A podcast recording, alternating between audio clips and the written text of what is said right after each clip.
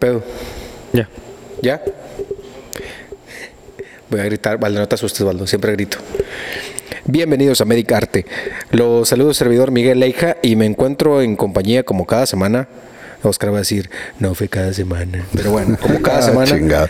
de mis compañeros y amigos, el licenciado en homeopatía Isaac Enríquez y el doctor Oscar Rodríguez. Buenas noches a los dos. Buenas noches o buenos días, ya saben, dependiendo de que nos escuchen. Ah, hay que, tienes que decir que este es.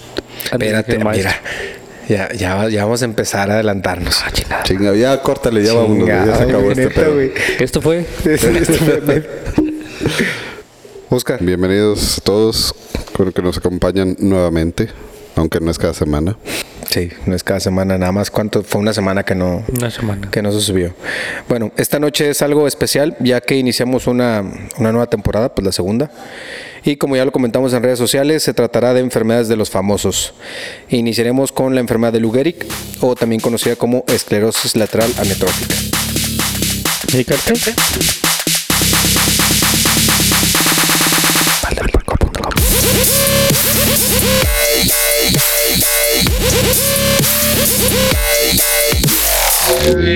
¿Qué opinan de esta enfermedad, Baldo?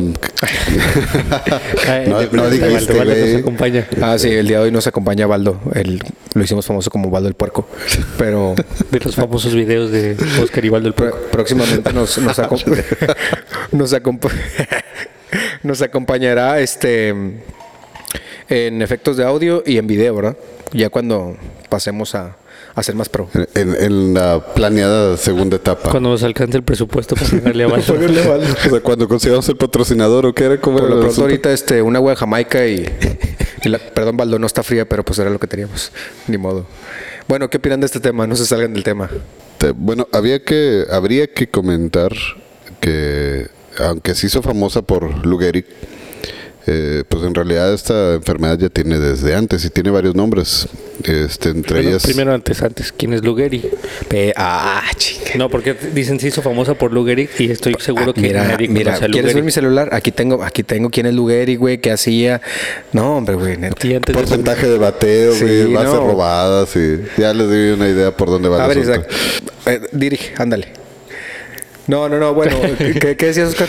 No, que, originalmente se llamó enfermedad de Charcot esclerosis lateral amiotrófica y luego en Estados Unidos Sí, eso fue en Francia, se sí, hizo, eso fue en Francia sí, y en Estados Unidos ¿Dónde? este Francia. Ah. Si no entiendes el francés no es culpa mía, güey. Ya ves, güey, él está igual de cabrón que yo. Entonces, ya en Estados Unidos este tomó más relevancia después de Lugeri que ahorita nos vas a comentar de manera más somera, profunda. Ay, Ahí te hablan Isaac. ay güey. y húmeda. Oh, están salpicando bien gacho ahorita. Pero bueno, a ver, tú dices, ¿qué, qué opinas de esta enfermedad? Pues igual, probablemente en la modernidad los que nos escuchan es más probable que lo conozcan por, por Stephen Hawking que por Lugeri. Entonces, este es la enfermedad que tenía Stephen Hawking. Y De hecho, ni lo Pues, incluí. pues de hecho yo, lo, yo conocí la enfermedad más por él que por Lugeri. Yo no Muy sabía mal. ni quién era Lugeri. No, yo sí la conocía por Lugeri disease, pero este efectivamente también mucha de la gente más contemporánea este, la relaciona con Stephen Hawking. Pero bueno, va- vamos a, a entrar un poquito sobre, sobre Lou Gehrig. ¿Quién fue Lou Gehrig? Es Henry Louis Gehrig, así se llama. Nace un 19 de junio de 1903 y fallece un 2 de junio de 1941. Beisbolista profesional estadounidense, jugaba la posición de primera base y desarrolló toda su carrera en los Yankees de Nueva York, en las grandes ligas. Lo apodaban The Iron Horse. Desconozco el por qué, porque eso no lo investigué, no le di mucha relevancia. No, vas a sacar alguna cochina ahorita, Isaac, o alguna analogía acá estrella. Fue seis veces campeón de la Serie Mundial, dos veces MVP de la Liga Americana y All-Star en siete ocasiones. Eso No es lo que íbamos a comentar en minutos posteriores a lo que tú te querías adelantar, Isaac. Entonces, el 19 de junio de 1939 en la Clínica Mayo le confirman la enfermedad que es la esclerosis lateral amiotrófica, una enfermedad poco conocida en, su- eh, en ese entonces que le disminuiría las capacidades físicas, le dieron una expectativa de vida de tres años que no llegó a cumplir Y esta enfermedad en los libros de medicina estadounidense es conocida como la enfermedad de Lou Gehrig, como decía Oscar, y también antiguamente conocida como enfermedad de Charcot. Entonces, em, también hubo un homenaje en el Yankee Stadium el 4 de julio de 1939 en el cual él portaba el número 4 en su playera, fue retirado obviamente el número 4 de, del, pues de todos los, em, vayan, en el equipo de los Yankees. Y tomó por sorpresa cuando Lou Gehrig tomó el micrófono, obviamente ya medio, medio jodidón. E irónicamente dijo, me considero el hombre más afortunado sobre la faz de la tierra. Y todos se quedaron como que, qué chingados dice. Pero tenía algunas asperezas con lo, lo que leí de con Babe Ruth. aparentemente limaron las asperezas, un fuerte abrazo y porque obviamente por lo que estaba este, padeciendo el, el beisbolista. Y poco después de ese mismo año, prácticamente no sé si en 1939, no venía ahí bien, 1939-1940, entró ahora sí al Salón de la Fama del Béisbol. Entonces, no creo que nos debemos de meter tanto en... en... Yo nomás tengo dudas. Ustedes que son expertos, maestros del béisbol. Sí, claro, dime. ¿Si era bueno? ¿Quién? Pues poquito. ¿Pues entró al Salón de la Fama por bueno o entró al Salón de la Fama por enfermo? No, no, no, güey, Oye, por bueno. Oye, seis, seis campeonatos, MVPs, All Star. Macaneaba mejor que tú, señor. Sí. sí, no, sí. Y, y también le pegaba la bola. Aparte. Sí. Entonces, sí, obviamente, pues entrar al Salón de la Fama es como también el, en el, que te gusta el básquet, bueno, también a Oscar, pues es lo mismo, güey, el Salón de la Fama, no porque tengan una enfermedad rara, güey, sino porque son buenos en lo que hacen. O sea, tú dices como los programas de talentos que Ajá, este, es más porque tuvo una enfermedad Sí, y que va el niñito lo chueco abandonaron. y- Y entonces dices, no, es que él sí. Y parece que hace más de lo que hace, pero en realidad Y jugó una temporada nada más. es promedio. Y, ajá, pues esa era mi pregunta, porque la verdad es que. Desconozco. Bueno, mira, al yo, pues nadie, nadie de nosotros lo conocimos de cómo jugaba. O sea, literal, te- te- tendríamos que preguntar a la gente que no cree que la gente iba todavía desde... desde- No creo que se acuerden. Sí. Pero mira, así eh, rápidamente tenía un promedio de punto .340 de bateo, que en béisbol es bastante A ver, ¿cómo se hace el apreciable. Eh, base por altura sobre dos. No, sí, es que mm, digo, si nos metemos muy a fondo en todo lo que lo que lo que mm, mide el béisbol, la verdad yo me quedaría muy corto. No, pero, pero, te, te digo, te comento así rápidamente. Tenía un, pro- un promedio de bateo de punto .340. Se alburió solito el Miguel. Este, conectó 493 jonrones y tenía 1995 RBIs, o sea, eh, carreras, Carreras impulsadas. impulsadas. No, pues era bueno. sí, ah, bueno, ya entendí entonces por qué entró al Salón de la Fama. Bueno, entonces eso es un poquito lo que de acerca de, de Lou Gehrig. Yo creo que nos quedamos muy corto, pero no creo que vamos a abordar más de eso. Entonces vamos a pasar sobre la enfermedad, que es la esclerosis lateral. Antes de, nada más también comentar que este en Reino Unido no se le conoce con ninguno de los dos nombres. En Reino Unido se le conoce como este MND o enfermedad de motora neurona, neurona motora. Pues la, es de las bases de la enfermedad. Pero bueno, le pusieron otro, otro nombre. Pero bueno, vamos a pasar ahora sí, ¿qué es la esclerosis lateral amiotrófica? ¿Alguien quiere empezar? Una enfermedad neur- neuronal. Sí, para empezar. O sea, de- Mira, te- te- nos tendríamos que ir atrás que, hablar de, del doctor Charcot. No, ya empezar Oscar y con No, sus mañas. Ustedes están muy acostumbrados a que les lleguen por atrás, pero no estamos hablando de eso. Este, sino que la enfermedad se describió en alrededor de 1800 por el doctor Charcot, porque en los estudios anatomopatológicos notó cambios eh, que correlacionó con la clínica, cambios en, eh, en la médula espinal, ¿sí? en las partes que ellos ya- conocían como la parte motora de la médula espinal, con cambios eh, de fibrosis, cambios glióticos. Y a esa parte, precisamente a la parte lateral de la médula, sí, este, fue donde notó los cambios relacionados con la sintomatología que presentaron estos pacientes. De ahí es que viene el nombre de esclerosis lateral amiotrófica, de esclerosis de engrosamiento, de cambios degenerativos y este, lo de lateral precisamente por la parte de la médula afectada, ¿no? Pero, o sea, tienes que explicar porque los de homeopatía no van a entender, güey. O sea, sí tienes que checar eso. Pero bueno, em, lo que están comentando, vamos a un poquito en más relajado. Este, es, una es, un, es una enfermedad neurológica rara que involucra principalmente las células nerviosas que son la neurona, que es la unidad funcional, responsable de controlar los movimientos de los músculos voluntariamente. Estos músculos, como por ejemplo, que nos ayudan al masticar, caminar, hablar, respirar, a eso nos estamos refiriendo. ¿Estamos? Entonces la enfermedad es progresiva, lo que significa que los síntomas empeoran conforme pasa el tiempo. Hasta el momento no hay ninguna cura para esta enfermedad, ni tampoco un tratamiento eficaz capaz de detener o revertir la evolución de la enfermedad. Hasta ahí, ¿algo que quieran agregar? Pues no. No va. No. Ok. Este pertenece a un grupo más amplio de trastornos conocidos como enfermedades de las neuronas motoras, así como, como lo dicen en el Reino Unido. Este, causada por el deterioro gradual, que es degeneración, y muerte de las neuronas motoras, también llamadas como motoneuronas. Entonces, que son las células nerviosas que se extienden desde el cerebro a la médula espinal y a los músculos de todo el cuerpo, lo que estabas comentando tú, Oscar. Sí, o sea, las células cerebrales que se encargan de regular el movimiento de los músculos voluntarios, ¿no? De los músculos, los que movemos con intención. Sí, cuando sí. me quiero rascar no digas eso, Oscar. la nariz porque Ah, tengo sí. comezón. Ah. Sí, es que ahí- también vale la pena que, que les platiquemos que hay músculos involuntarios. El más obvio es el corazón. No es el que aprietas involuntariamente, no. ¿Quién sabe? El más obvio es el corazón, que es un músculo con movimientos involuntarios, pero pues también tenemos los intestinos, los vasos sanguíneos tienen músculo, ¿Mm? eh, los bronquios tienen músculo, muchos de los órganos que tenemos tienen músculo, la vejiga, eh, los ureteros, etcétera.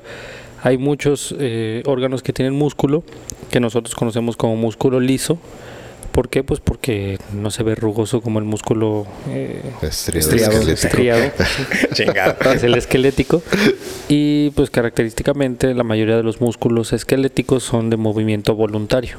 Entonces, Así es. O sea, básicamente, nosotros no controlamos qué tan rápido se mueve el intestino, qué tan rápido late el corazón, cuándo se contraen los vasos sanguíneos, que son el músculo liso que comenta Isaac, y sí controlamos cuándo movemos un brazo, cuándo caminamos, cuándo... Cuando comemos, cuando res- bueno, cuando respiramos. No, sí, también lo controlo todavía. Sí, a veces no, pero... y ese es, ese es lo, lo, digamos que lo agresivo de esa enfermedad, que poco a poco va degenerando los músculos voluntarios. Vas, vas perdiendo la capacidad de moverte. Exacto. Bueno, en esta enfermedad, este, pues las neuronas se degeneran y como ya lo dijimos, o mueren y dejan de enviar mensajes a los músculos. Los músculos son incapaces de funcionar, se debilitan gradualmente, comienzan a contraerse, lo que se le conoce también como una fasciculación, y se degrada o se atrofian. Con el tiempo, el cerebro pierde su habilidad de iniciar y controlar los movimientos voluntarios. Por lo general, los primeros síntomas de esta enfermedad incluyen debilidad o rigidez este, muscular. Gradualmente, todos los músculos bajo, eh, bajo control voluntario se ven afectados y la persona pierde la fuerza y la capacidad para hablar, comer, moverse e inclusive por respirar, que es de las principales causas que es de las que fallecen. Así es. Entonces, la mayoría de estas personas mueren, eh, lo- lo- como lo acabamos de comentar, por insuficiencia respiratoria. Generalmente va de 3 a 5 años a partir del momento que aparecen los primeros síntomas. Sin embargo, cerca del 10% de las personas con, con esta enfermedad sobreviven por 10 años o más, pues como, como Stephen Hawking. Sí, ahí también depende de mm, del tipo de manifestaciones que tengan. Sí, hay, hay varios grados, presentaciones, como queramos llamarla, ¿no? Bueno, vamos a pasar en esto del- del- de esta enfermedad. ¿A quiénes sufren la, esta enfermedad? En el 2016, la CDC calcularon que entre 14.000 y 15.000 personas en Estados Unidos tienen la enfermedad. Eh, pues una, persona, eh, una enfermedad neuromuscular común en todo el mundo que afecta a, personas de todas las razas y grupos étnicos. Existen varios posibles factores de riesgo para, para el ELA. Bueno, así lo vamos a, a englobar como el ELA. Entre ellos pueden ser edad, sexo, raza y etnia. Edad generalmente se presenta entre los 55 hasta los 75 años. Sexo, otra vez los hombres se, se chingan, como el, como el, No. el- como el actual. Aunque no es mucho, mucha la diferencia. Es más frecuente en hombres, pero tampoco es tan... No es, no es rara en, en la mujer, vaya. Y raza y etnia, las personas con más probabilidad de desarrollar la enfermedad son de la raza blanca y de etnias no hispanas. Entonces, aquí son, vaya, quienes pueden ser propensos a. Sin embargo, de los de lo que encontré aquí, el ELA puede ser este, esporádico, el ELA puede ser familiar y la verdad ahí no te involucra, bueno, el familiar obviamente es hereditario, pero el esporádico es el comúnmente hay del 90% y literal pues puede aparecer en, en, en cualquier en cualquier fase. Sí, eh, eh, hablan de que la incidencia, que es los casos nuevos, son de 2 a 3 por cada 100 mil Cada 100,000. habitantes. Ujú. Sin embargo, hay regiones que es más frecuente. Por ejemplo, este, en la península aquí de la isla Honshu en Japón. Ya va a empezar, ya va a empezar. Oh, sí me puse a hacer mi tarea. Donde la, la incidencia puede llegar hasta 10 de cada 100 mil. Y nada más comentar lo que comenta- lo que decías ahorita de, del familiar y este, el esporádico. Esporádico y familiar. Eh, el familiar es un 10 o un 15% de los casos, eh, el esporádico es el resto. Sí. Y hablamos del familiar cuando se relaciona con uno o dos este, familiares en línea directa, ¿sí? hermanos, padres, este, hijos. Ahí es cuando es familiar, que es el que tiene un muy preponderante factor genético. Sí, que prácticamente casi te chingaste. Pero bueno, esos eran también una, este, una clasificación del esporádico y, y el familiar. Em, ah, de hecho, de lo que tú comentaste de... En, ¿Dónde dijiste? ¿En Japón? Sí, ¿verdad? La península aquí de Tam- Honshu. También estuve leyendo, por ejemplo, en el ejército estadounidense, supuestamente también es más factible por la exposición a tóxicos. eh, digo, de igual forma, no se ha visto Mira. todo lo que han, ex- han estado expuesto ellos. Es que cuál es la causa, o sea, cómo, cómo funciona el, el- ¿Es una enfermedad inmunológica o es una enfermedad de expresión genética o es una enfermedad combinada inmunogenética? Eh, Es un cepalache. Sí. O sea, la verdad no se ha identificado. Hay varios eh, factores de riesgo que han asociado tabaquismo, exposición a metales y, y demás. Pero realmente, este, ya revisando los estudios, o sea, no, no hay un sustento que te diga así que es por, es por esto. exactamente. Pero bueno, vamos a hablar un poquito ahora, bueno, eso fueron generalidades, vamos a hablar también sobre los un poquito de síntomas este, y luego hablamos, no sé si me vas a apurar de la pausa. Sí, te voy a apurar porque... Bueno, vamos a hablar primero de los síntomas y luego pausa y luego fisiopatología. Oye, Yo creo que fisiopato y luego síntomas. Sí, fisiopato y los síntomas. ¿Y no viste lo de los genes? Se parecen a los iPhone. No. El, A1, el A2, el A3, el A13, el X, el XP. No, no es cierto, el XP no, pero. XS. No, es mucho pedo, es mucho pedo eso. Sí, yo sé, pero. Pero bueno. mencionarlos. Vamos a, antes de que nos apuren, Oscar, este, ¿quién quiere empezar de fisiopatología? Yo no. Yo tampoco. Empiézale tú. ¿Por qué? Y te apoyamos Nosotros te coachamos. sobre la mesa. Acá estamos. Espérame, espérame. Apenas le está buscando el investigador. No, güey, no, aquí tengo, aquí tengo el otro artículo, espérame. es que no traigo la lap, güey. Profesionalismo. El afisiopato PDF Enter. Claro, güey. Wikipedia No, aquí lo dice. tenía, güey. Ay, es que realmente tienes que hablar de factores de riesgo, tienes que hablar de manifestaciones. Pero o sea, bueno, los factores de riesgo ya. Si eres hombre, te carga el payaso. Pero es que realmente de fisiopato, así como tal, bien definida, bien explicada, bien conocida, no lo hay. Hay teorías sí, de, de la fisiopatología. Ok. ¿Vieron analogía? No, no, no, no es analogía, más bien es este, simplificar la, la explicación porque sí es bastante complejo, ¿no? Es una degeneración de las neuronas que se encargan del movimiento, ¿sí? Hay neuronas tanto en el cerebro como en la médula espinal. Y eh, ahorita me imagino que dentro de las manifestaciones vamos a hablar de del neurona motora superior e inferior. Entonces, se empiezan a degenerar estas. ¿Por qué se degeneran? Parte es factor genético, como comentaba Isaac, parte es factor ambiental. Eh, no está bien definido el, el proceso, la serie de pasos que llevan a la degeneración. Lo que se sabe es que se empiezan a morir esas neuronas y al morirse las neuronas no hay quien ah, genere el impulso para que se haga el movimiento, entonces se empieza a perder movimiento se han estimado, o sea, propuesto que es acumulación de toxinas, que es este radicales de oxígeno, que es muchas otras cosas que pasan dentro del cuerpo que empiezan a dañar. Pero lo único que sabemos a ciencia cierta es que esas neuronas empiezan a sufrir, se empiezan a morir y al a ver, empezar a faltar, pues empieza a comprometer lo que es el, el movimiento muscular voluntario. Por ejemplo, ahí en, digo, no sé si, si puede quedar un poquito más claro de mm, por qué provoca la discapacidad en el cómo actúa. Por ejemplo, las neuronas motoras disminuyen su funcionamiento y mueren, eso ya lo dijeron. Entonces después hay una parálisis progresiva de, de- del músculo, que posteriormente empieza también a perder masa muscular. Sí, En el cuerpo lo que no se usa sí se echa a perder, se, y se hace chiquito. es, eh, sí, se escucha muy agresivo, pero lo que no se usa se hace chiquito. Este, así el músculo. Es, es economía, ¿no? O sea, yo no le voy a estar Sí, pues invirtiendo. no lo uso, pues que chingas. Pues, Así es, yo no le voy a estar invirtiendo algo que no lo uso. En el cuerpo es igual. O sea, si el músculo no lo estoy usando, ¿para qué chingado le invierto? ¿verdad? Entonces no le voy a estar metiendo energía, sangre y demás. ¿Y, y qué va a pasar? Pues se va a ir haciendo Chiquito. chiquito, se va a ir atrofiando, que es el, el término que usamos nosotros, rimbombante, que a fin de cuentas es hacerse chiquito. El problema es que luego, conforme se va haciendo chico, pues menos sirve claro. y pues más chico se hace y así sucesivamente y eso lo vemos no el, el paciente postrado el que ya no se mueve que queda en la cama este es más me voy no me voy tan lejos Eh, el paciente con una fractura que le pone el yeso al momento que le quitan Que se el le yeso quitan que está bien flaquillo. comparan una extremidad con la otra una pierna o el brazo y se ve el que tuvo el yeso se ve bien delgadito ¿por qué? pues porque no estuvo en movimiento Lo, lo que decíamos eso de la pérdida muscular nos conllevaría a riesgo de complicaciones y de muerte. Y lo gacho yo creo que de esta enfermedad es que no afecta las funciones mentales ni la sensibilidad.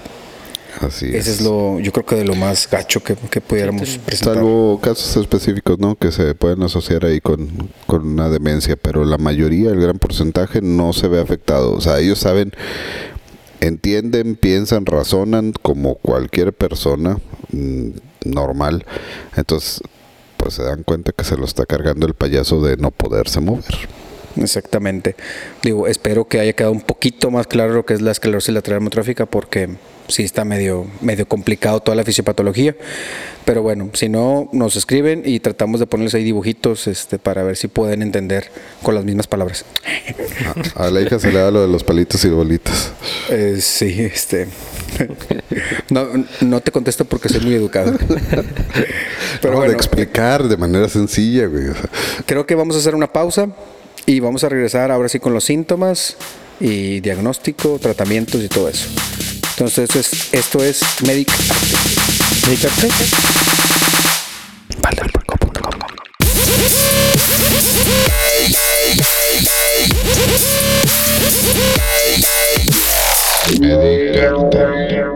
Bueno, regresamos de la pausa y abordaremos sobre la sintomatología. A ver, Oscar, échanos la mano ahí con el cuadrito que traes en, en el artículo. Bueno, eh, la sintomatología va a ser de, como dijimos, neurona motora. La neurona motora está la superior, que es las neuronas del cerebro, y la inferior, que son las neuronas de médula espinal. Eh, ambas, la afección de ambas produce debilidad muscular. ¿sí? Nada más que hay algunas diferencias. Por ejemplo, en la neurona motora superior, los reflejos tendinosos, cuando le pegan ahí en abajo de la rodilla que levantan la patita solos, Oh, sí, sí. están aumentados, ¿sí? O sea, pégale y quítate porque te van a dar un patín bien dado. El, el músculo siempre tiene un cierto tono. Eso quiere decir que está en cierto grado contraído en todo momento. Por eso no nos azotamos, este, por eso no nos caemos. En la neurona motora superior, cuando está lesionado esto, el tono está aumentado, como si trajeras ahí un medio calambre en los músculos. Y hay reflejos este, que no me voy a meter a mencionar en cuáles, pero generalmente están aumentados. O sea, en resumen, cuando está afectada neurona motora superior, lo muscular está aumentado. Hay más aumento, o sea, hay, está aumentado los reflejos, está aumentado el tono. Hay hiperexcitabilidad. Sí, o sea, el músculo está más cachoflas. Mientras que está excitado. Mientras que este en la neurona motora inferior es lo contrario. Los reflejos están disminuidos el tono muscular está disminuido, el, el músculo se tiende a atrofiar, lo que decíamos, se va haciendo pequeño, se va haciendo chico, ¿sí? Y es en esto donde se presentan las fasciculaciones. Las fasciculaciones son pequeñas contracciones que alcanzamos a percibir. Como los tics. Es cuando, eh, cuando te tiembla, exactamente. Sí, como los tics de los ojos. Como los tics de los ojos, esas son fasciculaciones. Te tiembla no lo suficiente para hacer, lograr movimiento, pero sí notas la contracción en el, en el músculo, ¿no? Y hay eh, otros síntomas que son, o manifestaciones que son las vulvares.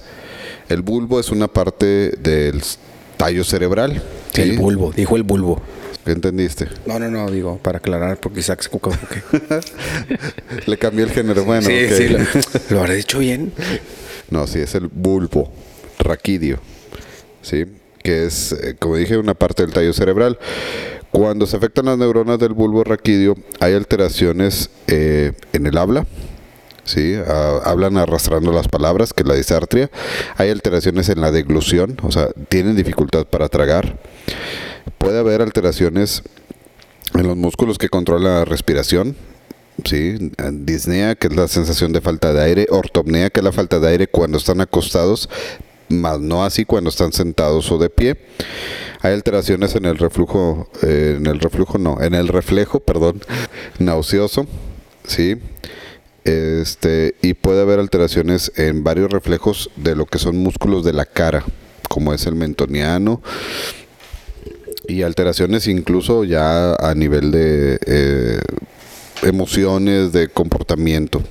Son básicamente los tres. Y las manifestaciones de ELA, de la esclerosis lateral amiotrófica, van a tener varios patrones. La clásica es la que engloba los tres. Y luego ya tienes donde predominan uno u otro, ¿no? Sí. De hecho, lo, lo clásico es que se vaya afectando de una manera progresiva, superior, inferior, vulvar. Así es. primero- que es cerca del 70% de los casos. Así va como, como lo fue comentando las, las- la progresión de la enfermedad es como se fue diciendo. Primero el paciente está como con aumento del tono, como rígido, después se pone aguado y por último ya tiene las afecciones en cara, las afecciones al tragar, problemas para, para todo lo que tiene ya ver- que ver con funciones am, primordiales o esenciales como respirar, tragar y Re- es Sí. náusea. Por ejemplo, englobando lo, lo que dijo Oscar, los síntomas así generales, fasciculaciones, que son contracciones musculares en el brazo, pierna, hombros o lengua, que son las iniciales. Después pueden ser calambres musculares, para entender, eh, músculos tensos o rígidos, que es la espasticidad, después la debilidad muscular, que puede afectar brazo, pierna, cuello o el diafragma, que es para respirar. El lenguaje enredado, que ya también lo dijo, o lo dijo Oscar, este, Así como van a estar hablando estos eh, al ratito. Exactamente. Arrastrando las palabras. y la dificultad para masticar o tragar, que prácticamente fueron los, los síntomas que, como ustedes dicen, pues son progresivos. Entonces hasta Sí, ahí no. de, de- de síntomas, Sí, ¿algo nomás más? para que se para que quede claro, todos todos estos síntomas son causados por músculos estriados, por músculos hasta cierto punto voluntarios, porque respirar, aunque es involuntario la mayoría de las veces, puedes hacerlo voluntariamente. Y lo mismo tragar es voluntario. Entonces son Ahí la explicación, por ejemplo, del respirar, Yo, lo que yo decías. tengo mucha voluntad para eso. Bueno, no voy a, voy a hacer mejor O comentario. sea, si se para comer, güey, para comer. Ah, ¿Ves, Baldo? ¿Ves? Pues tú solito Madre, te güey. pusiste de pechito. Qué bárbaros, qué bárbaros. Qué finos, en verdad. Este, te digo, eh, lo que comentaba Isaac de la respiración, de que es voluntario, sí. Ah, eh, Imagínense nada más cuando respiran profundo, que lo hacen voluntariamente. Sí, sí. O sea, la respiración siempre respiran, aunque sea involuntario, pero eh, también hay músculos que son voluntarios que intervienen en la respiración. y aquí pasamos al siguiente. O sea, el, el, el pronóstico del paciente siempre es malo. Pero de qué se mueren? Complicaciones respiratorias generalmente. Exactamente, no se mueren de la ELA. Sea, en realidad la ELA, al final del día no se van a morir de ELA, se van a morir de las complicaciones que le va a generar, porque poco a poco va a ser más difícil mantenerlos con vida. Consideren esto, se afecta movilidad, se van a acabar postrados y van a tener las complicaciones del paciente postrado. A eso más que se afecta este músculos de la respiración. Entonces, aparte de las complicaciones de la postración, tienen complicaciones para comer, tienen complicaciones para respirar. Porque no sé si, si alguno de ustedes leyó alguna complicación cardiovascular. Que yo no encontré. No, yo tampoco. Fíjate que no, porque era hay, más hay probabilidad de que hagan arritmias o probabilidad de que, que hagan vasoplejía, pero es mínima, es una de cada 100 ELAs y, y, al parecer no está, está más asociado a otras enfermedades junto con el ELA. Y en realidad la mayoría se muere pues por enfermedades respiratorias, por complicaciones por la postración, tromboembolia, trombosis, o sea, émbolos o, coágulos que se van a los pulmones o al cerebro por el estado de, estar acostado todo el tiempo. Neumonías. Neumonías. Pero es que, o sea, también imaginarnos la calidad de vida que tiene ese paciente o lo desesperante que es. Bueno, ahorita vamos a hablar un poquito del diagnóstico, pero bueno, ustedes vieron, por ejemplo, a Stephen Hawking, o sea, no vimos a Logeric, vimos a este y, y velo como estaba, güey. Eso no es calidad de vida como tal. Digo, obviamente tenía un poquito de más avances y ahí lo mantuvieron, lo mantuvieron, lo mantuvieron, pero, o sea, eso no es calidad de vida como tal. Ahí lo veías todo papachurradito y no sabíamos más porque nomás lo veías así de que diciendo algo o sacando alguna otra cosa. Entonces yo también creo que es eh, desesperante ese tipo de cosas y más cuando decimos que vaya a nivel acá en el cerebro, o sea, tienes tu conocimiento, tu sensibilidad está conservada. Y yo digo que sí está de la, de la fregada. Pero bueno, vamos a pasar de cómo se diagnostica el ELA. Eh, pues ninguna prueba, ninguna prueba ofrece un diagnóstico definitivo de ELA. La ELA se diagnostica principalmente con base en una historia detallada de los signos y síntomas observados por un médico durante el examen físico. ¿Y eso cómo se llama, güey? ¿Qué? Eso de los signos y síntomas y examen físico, ¿eso cómo se llama, güey? ¿Se ve por TAC, por resonancia o ¿En la exploración del paciente o cómo? Ah, es clínica, güey. Sí, es clínica. Ah, yo pensé que eso ya no se usaba, perdón. Sí, no, no, en la clínica. Junto con unas, digo, es que Isaac, pues ya sabes que Isaac es, diferente. Junto con una serie de, eh, de pruebas para detectar otras enfermedades con las que puede confundirse. Sin embargo, la presencia de síntomas de una degeneración de las neuronas motoras superiores e inferiores es una fuente de inicio de la presencia de la enfermedad. Entonces, sí, pues como dice, dice Oscar, prácticamente es clínico. O sea, darle su seguimiento y es clínico. Hasta el momento, como decimos, no hay una prueba que te diga es por esto. De hecho, las pruebas que existen es también cómo hacer diagnósticos diferenciales. Sí, entonces ahorita vamos a mencionar algunas pruebas para hacer diagnósticos diferenciales que obviamente no se van a presentar en LELA. Sí, aquí, aquí lo más lo más bonito de la bonito, o sea, tú, vas a decir algo bonito. Sí, pero no bonito de la enfermedad, pero lo más bonito de, las enfermedades neurológicas es que la mayoría son por clínica. al, tener, al tener muy poco acceso a de verdad hacerle una biopsia cerebro, una biopsia médula espinal, la mayoría de las cosas se diagnostican por clínica y por imágenes. Pues aprendan exploración neurológica, por favor. Bueno, quien sea médico, quien no. Sí, no, pues digo, A, los médicos, a los homeópatas, digo, no, pues no pasa nada. No, pero eso los conectan con los imanes y este, los medidores de. bueno, ya, no la magnetosfera.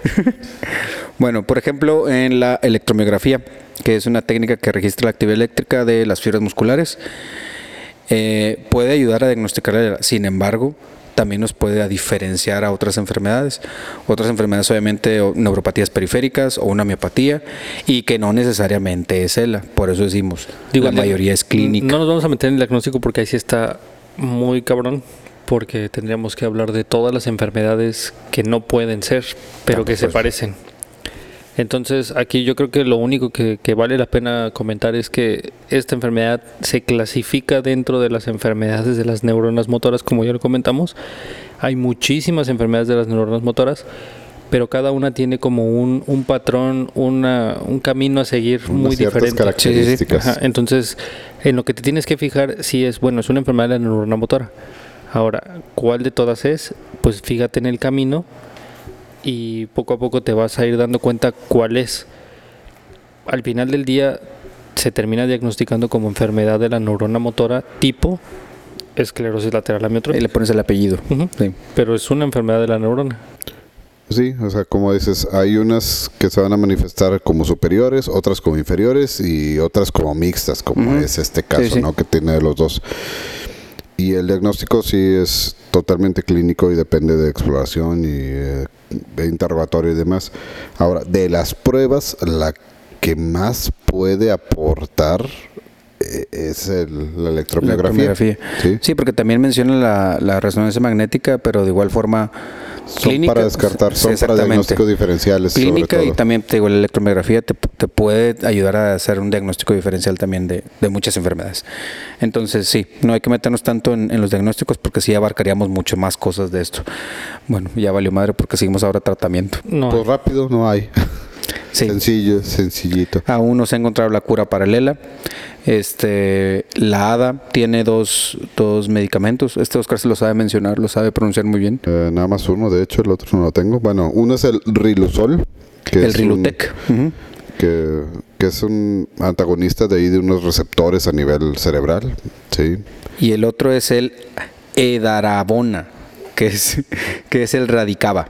Entonces, esos dos son los ahorita actualmente que están aprobados por la FDA para el tratamiento como Lela, pero sin embargo no te van a, a- digamos que Ah. son medicamentos que disminuyen la progresión de la enfermedad, pero no la curan.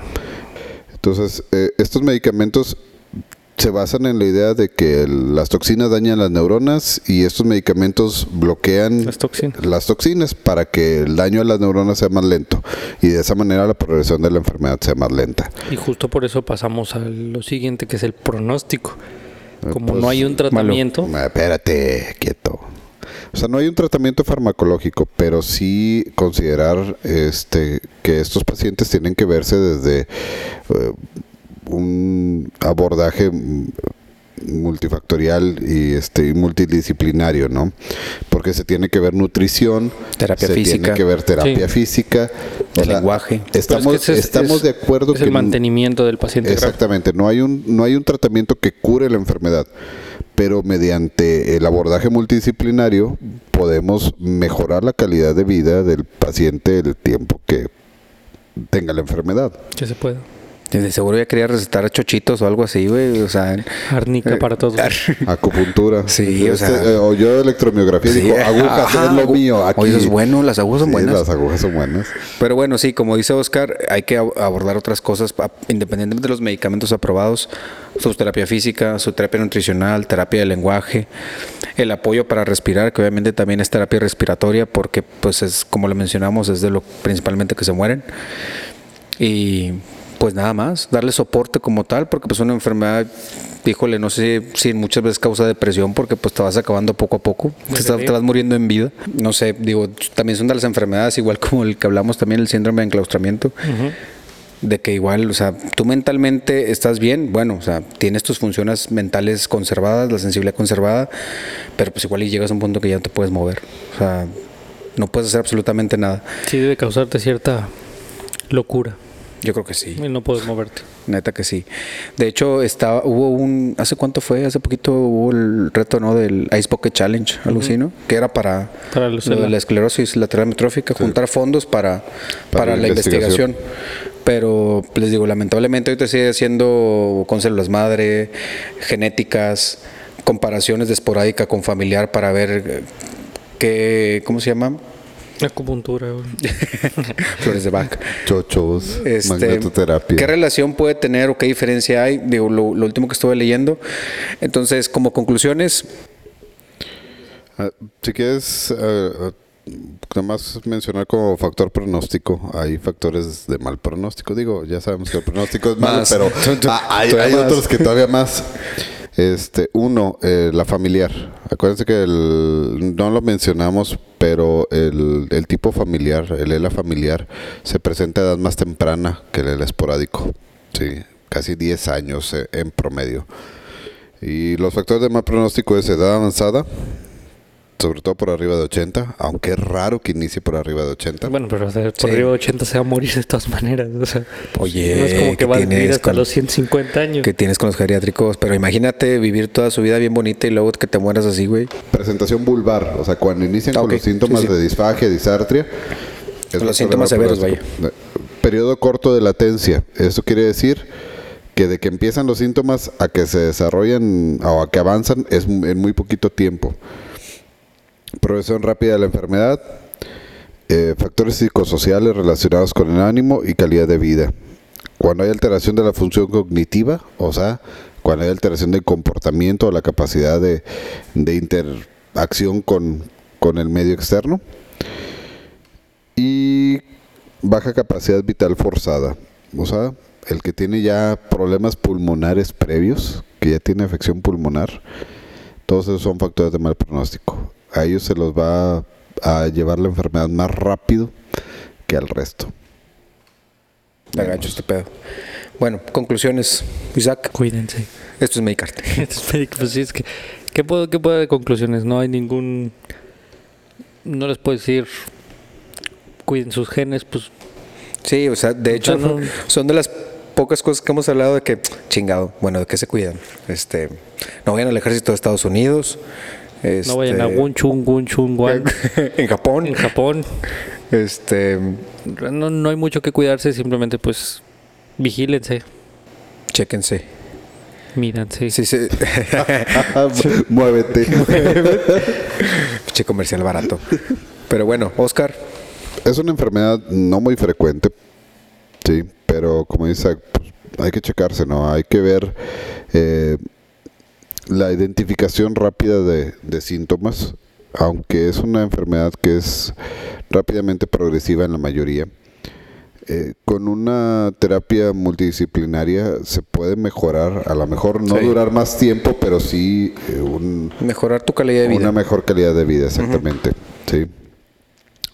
Eh, y pues los dos medicamentos que existen, Ya no me acuerdo cómo se llaman, pero sí, sí existen. el Rilusol y el otro sí dice para la fregada, este, ver si son candidatos. ¿ah? Rilusol y mitrocin. Sí, este, la verdad, por Fino ejemplo, el muchacho. que, que pudiéramos decir, oye, en base a esto y acuda al médico si tengo esto con el médico, porque es muy difícil cómo se va a empezar a presentar la, la- la enfermedad. Pero una vez, obviamente, que ya por clínica ya te descartaron esto y va enfocado a una esclerosis lateral amiotrófica, yo creo que lo que tú dices, o sea, terapias para mejorar calidad de vida y pues Nada más. Eh, son las conclusiones que podemos sacar de este tema, eh, porque pues la verdad, pronóstico malo y pues se siguen in- investigando muchas cosas actualmente. Entonces, em, iniciamos la temporada 2 con este episodio. Vamos a hablar de puras enfermedades de los famosos. Eh, en esta semana les vamos a, estar dando información del siguiente tema. Síganos en redes sociales, suscríbanse a las, plataformas de podcast. En todas las plataformas de podcast nos pueden encontrar como Medic Arte, en Facebook igual como Medic Arte, en Instagram como arte.medic. Y pues nada más, agradecerles en verdad todo el apoyo que hemos tenido. Ya hemos aumentado los suscriptores en, en- nos hemos dado cuenta en Evox, en Facebook obviamente y seguimos. Entonces, síganos por favor, denle su buen like a, a las publicaciones que tenemos, a nuestro podcast y por favor compártanlo. ¿Algo más que quieran decir ustedes dos? Nada más agradecer a, al chico Porky. A Baldo, que próximamente ya nos estará acompañando, formará parte del staff, Baldo el Puerco. Así se llama su página de internet. Sigan a. Sí. Hay que registrarla antes de que se la chinguen. Este, pero sí, gracias por acompañarnos también, Baldo. Y pues si Dios quiere, nos vemos la próxima semana. Esto es ¿Medicarte? Medicarte. Medicarte. Baldoelpuerco.com.